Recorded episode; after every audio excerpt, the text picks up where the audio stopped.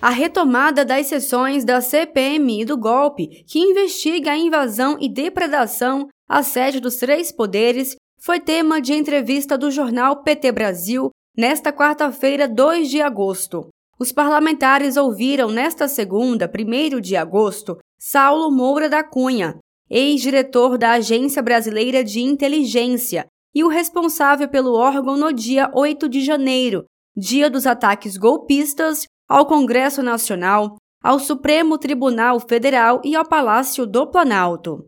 O deputado federal Rogério Correia, do PT de Minas Gerais, enfatizou que os terroristas tinham a intenção de tomar os três poderes e, com isso, fazer o rompimento constitucional. O importante ontem é que, de fato, ele confirmou aquilo que a gente vem, vem dizendo há muito tempo. Havia toda uma estratégia golpista e a BIM capturou isso, em especial na véspera dos acontecimentos.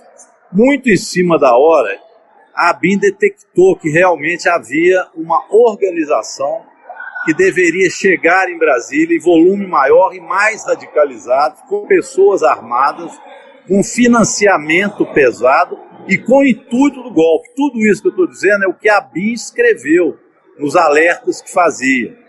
E ontem isso ele confirmou que realmente essas pessoas tinham essa intenção, estavam no QG, é, tinha pessoas armadas, havia um plano de armar mais pessoas e o objetivo era esse: tomar os três, os, os três prédios, os três poderes e com isso fazer um rompimento constitucional. O parlamentar disse que a sessão que ouviu o ex-diretor da ABIN foi proveitosa e enfatizou que é mais um caminho para a formação do relatório, que colocará a estratégia golpista no centro dela.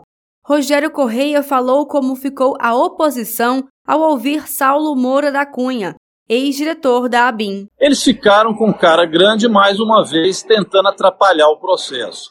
Depois que, especialmente a fala do Rubem Júnior, foi muito esclarecedora dos fatos, aí eles começam com as teses esdrúxulas, que a tese deles é que a responsabilidade do que aconteceu no dia 8 é do governo Lula. E que pior, eles dizem que o Lula queria que aquilo acontecesse para poder jogar a culpa nos bolsonaristas. É um negócio sem pé nem cabeça.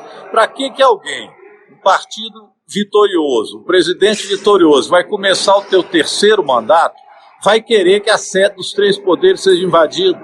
É um negócio de maluco. O relatório final da CPMI do golpe será potente e vai ajudar o Supremo Tribunal Federal a dar uma penalização para quem participou do golpe, explicou Rogério Correia. A próxima sessão será nesta quinta-feira, 3 de agosto, para a aprovação de requerimentos. E na próxima terça-feira, dia 8, está previsto o depoimento de Anderson Torres, ministro de Bolsonaro que tinha em sua casa a minuta do golpe.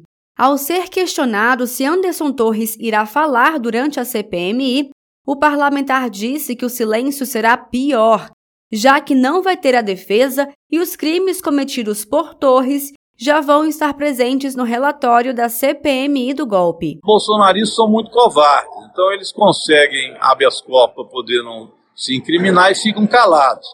Mas o silêncio deles é pior para eles, porque ele acaba não se defendendo e no relatório vai constar que ele não quis fazer a defesa e nós já temos os elementos e os documentos que comprovam a culpa deles.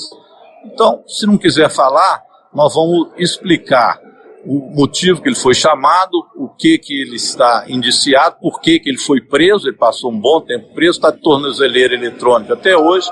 Enfim, se ele não falar, eu diria pior para ele. O relatório vai conter todos os crimes que ele cometeu junto com o ex-presidente Jair Bolsonaro. De Brasília, Thaisa Vitória.